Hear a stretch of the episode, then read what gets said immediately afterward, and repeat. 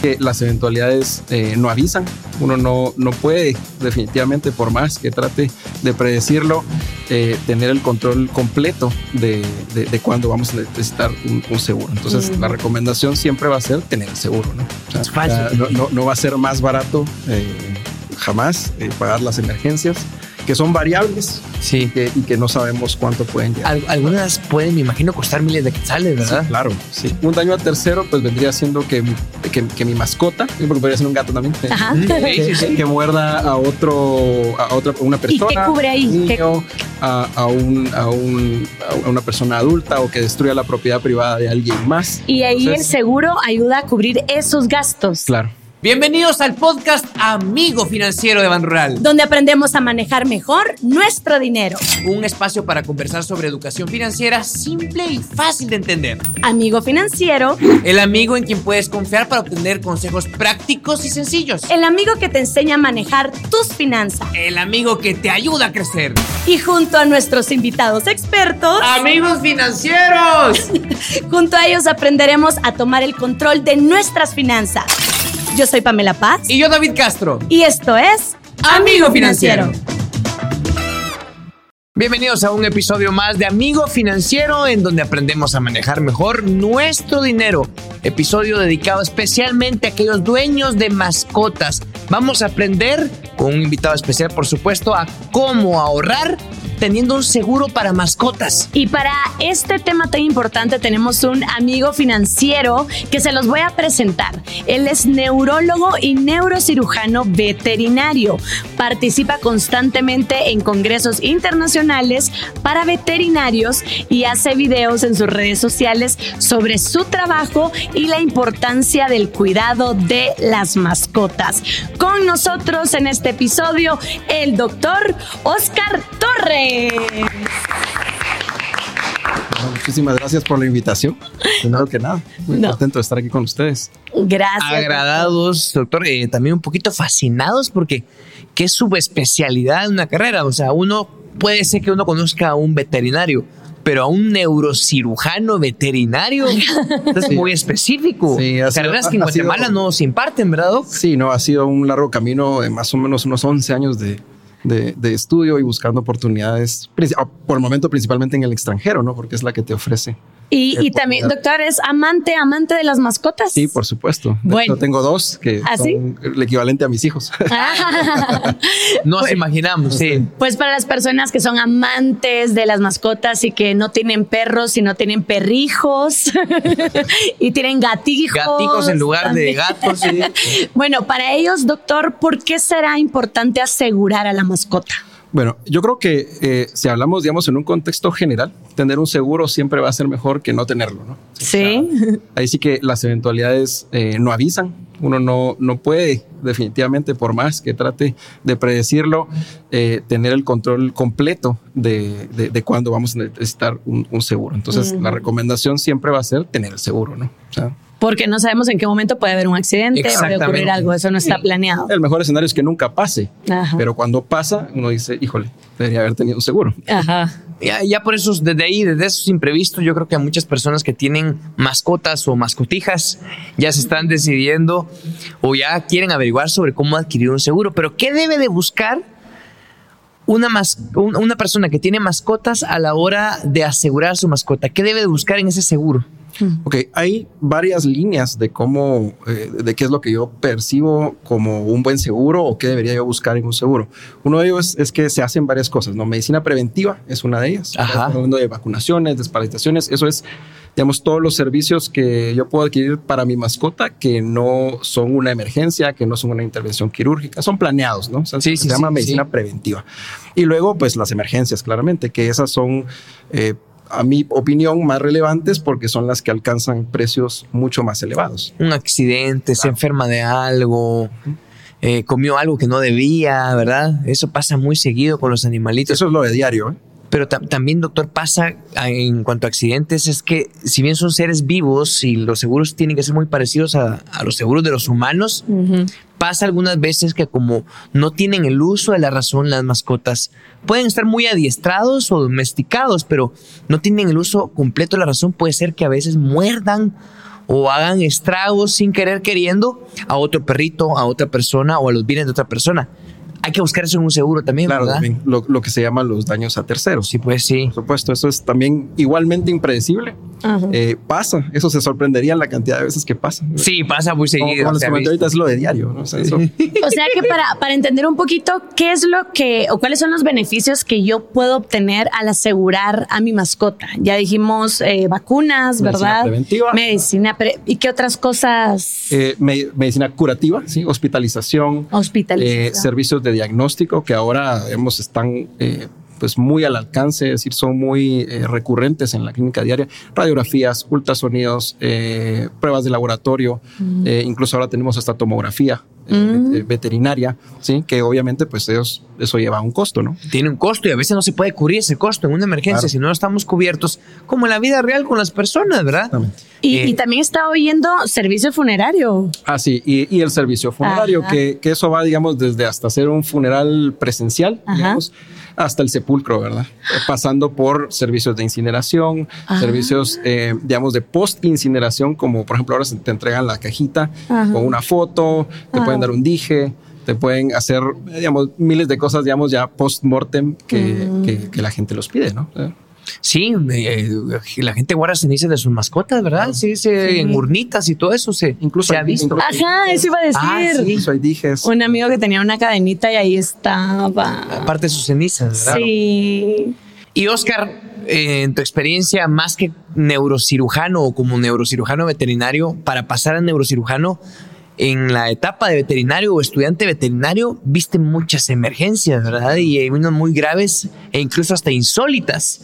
Sí. ¿Tenés alguna anécdota o algún, sí. alguna gravedad? M muchísimas, porque realmente las emergencias son más comunes de lo que la mayoría cree. Yo creo que, digamos, siéndome a un extremo de algo como dices tú, insólito que haya pasado, fracturas de cráneo, por ejemplo, que requieren eh, algo muy avanzado para diagnosticarlo y que requieren algo muy avanzado para tratarlo, o por ejemplo, fracturas de columna, ah. de perros convulsivos, ¿sí? Eh, eh, perros con fracturas expuestas, o sea, hay una, de todo tipo de accidentes y gravedades. Eh, bastante variado y bastante severo, ¿no? Sí, pues sí. Para entender un poquito más el tema de daños a terceros, uh -huh.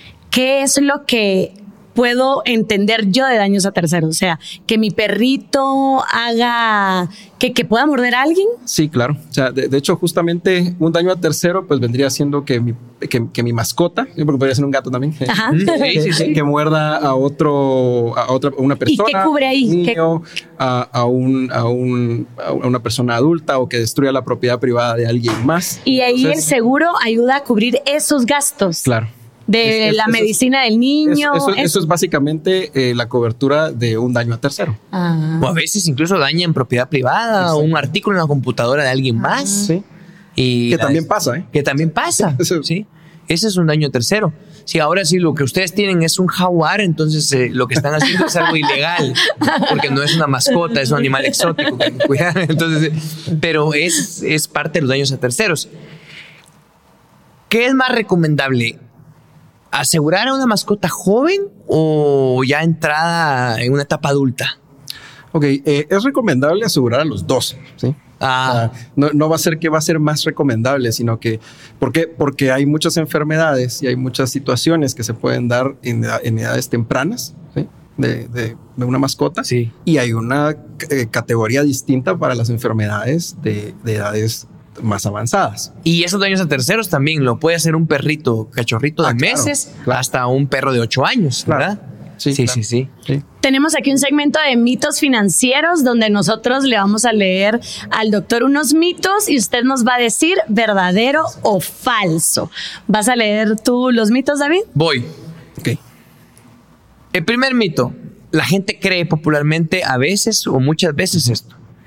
El seguro de mascotas solo es para perros y gatos. ¿Verdadero o falso?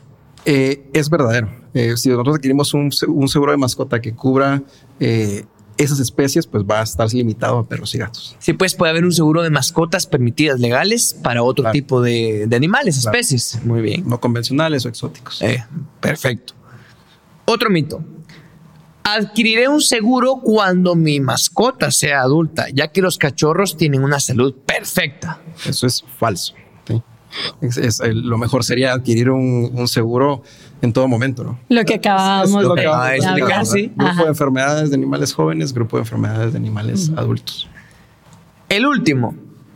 Los animales se enferman muy poco. Es más barato pagar una emergencia de vez en cuando que pagar una cuota de seguro constante. Sí, eso es totalmente falso también. Es falso. Ah, no, también. no- no va a ser más barato eh, jamás eh, pagar las emergencias, que son variables Sí. y, que, y que no sabemos cuánto pueden llegar. Al- algunas pueden, me imagino, costar miles de quetzales, ¿verdad? Sí, claro, sí, Sí. claro, sí. O sea, yo tenía un dato en promedio, hemos tomado de una estadística eh, nacional, que más o menos una emergencia está costando entre 2 mil y 3 mil quetzales. Ah, sí. Es- Eso es un promedio. Es un promedio y no siempre se tienen en la billetera, en la bolsa o en el banco. Sí.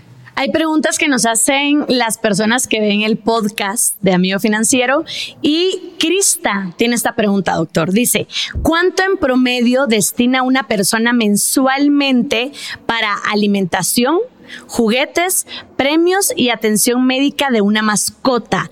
¿Qué gastos implica tener una mascota? Ok, vamos a contextualizar un dueño responsable que se preocupa por, por ver Todos ese- los por- aspectos de su mascota.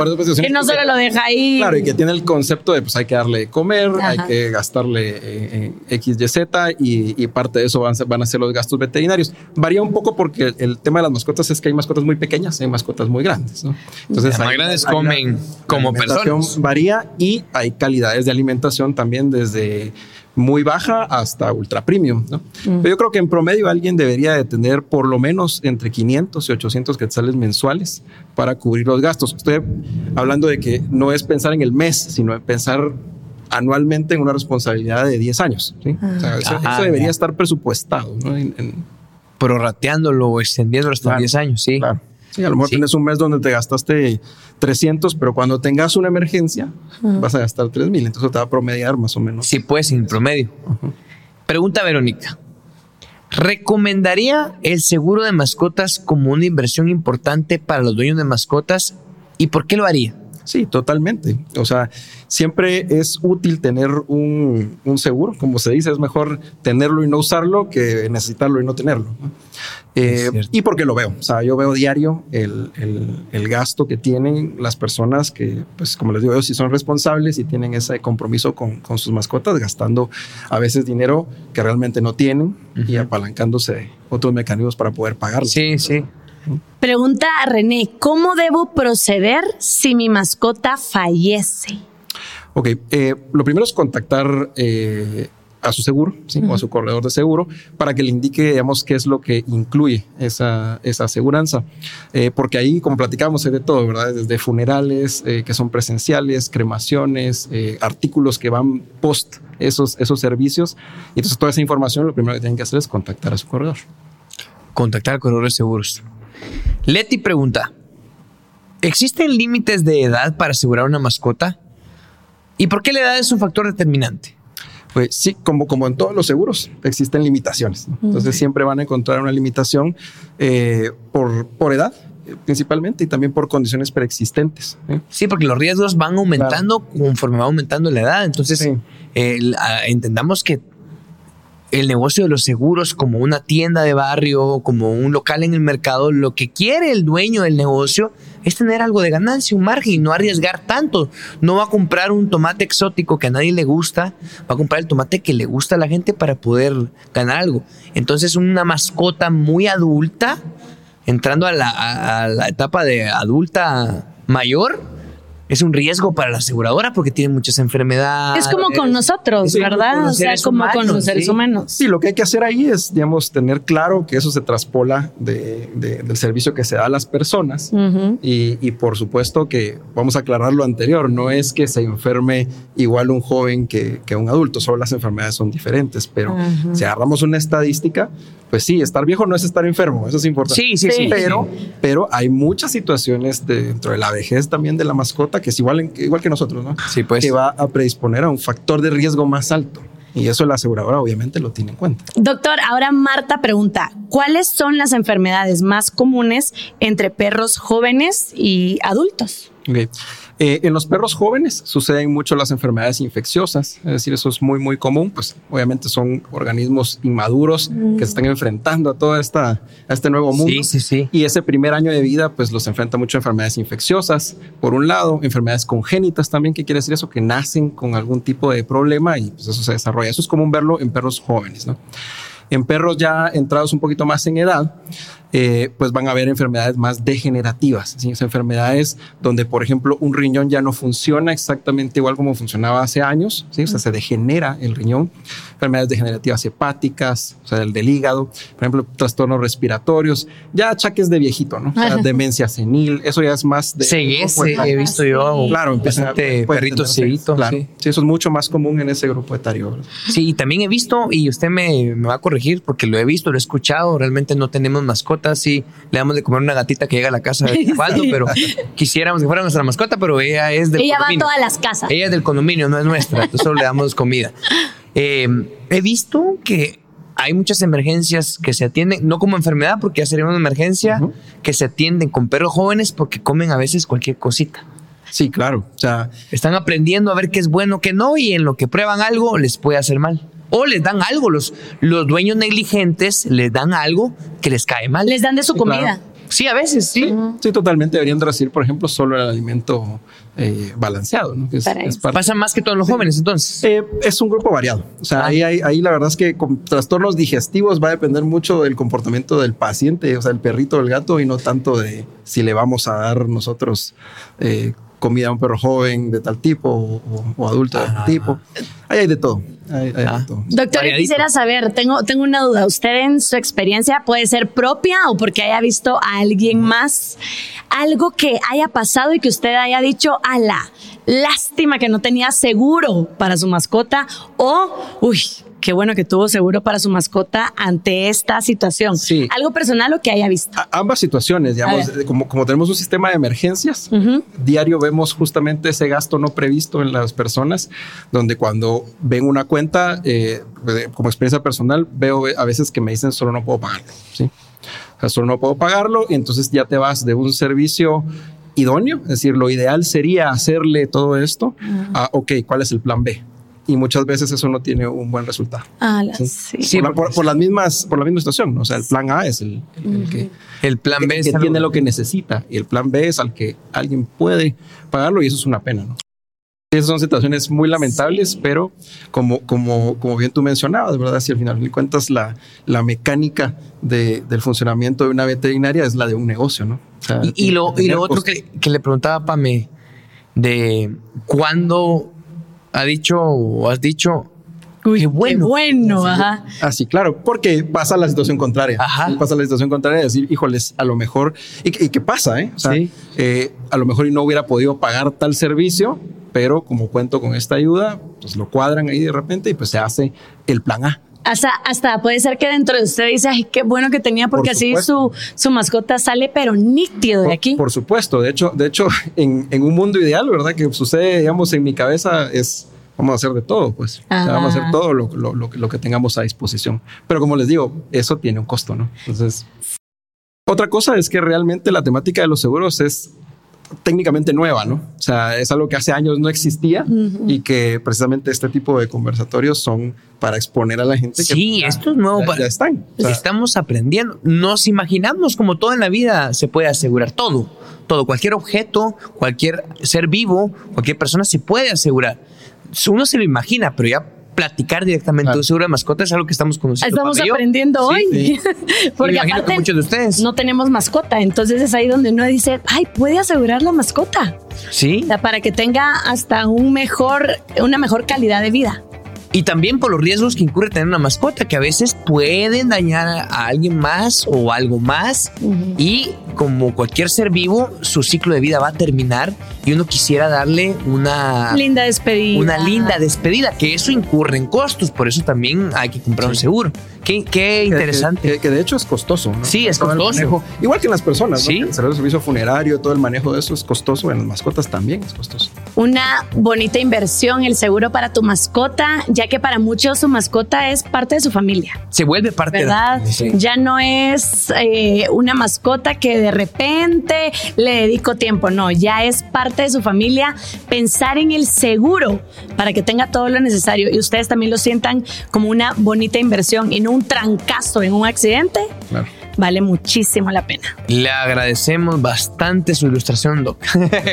muchas gracias por la invitación, qué agradable conversación. Gracias, doctor. Que tener estos espacios. Honor platicar eh, con personajes, con amigos invitados, amigos financieros, que nos dicen el porqué de la razón de hacer unas inversiones o hacer algo inteligente para que nosotros tengamos una buena salud financiera. Perfecto, ojalá haya sido un episodio para todos muy productivo. Nos escuchamos en el próximo episodio de Amigo Financiero. Adiós. Y hasta aquí llegó este episodio de Amigo Financiero. Espera, espera, espera. No malgastes tu dinero. Mejor escucha Amigo Financiero. Nos vemos en otro episodio de Amigo Financiero, donde aprendemos a manejar mejor nuestro dinero. Un espacio para conversar sobre educación financiera simple y fácil de entender. Ayúdanos a compartir este episodio con familiares y amigos que quieran tomar el control de su vida financiera. Encontrarás consejos prácticos y sencillos por parte de nuestros invitados expertos. Suscríbete hoy a YouTube, Spotify o en tu aplicación favorita para escuchar podcast. Y activa la campanita para que te avise cuando tengamos un episodio nuevo. Y no se te olvide seguirnos en todas las redes sociales de Ban Rural. Recuerda que puedes buscar más información sobre finanzas personales en la página amigofinanciero.com. Hasta el próximo episodio. Amigos financieros.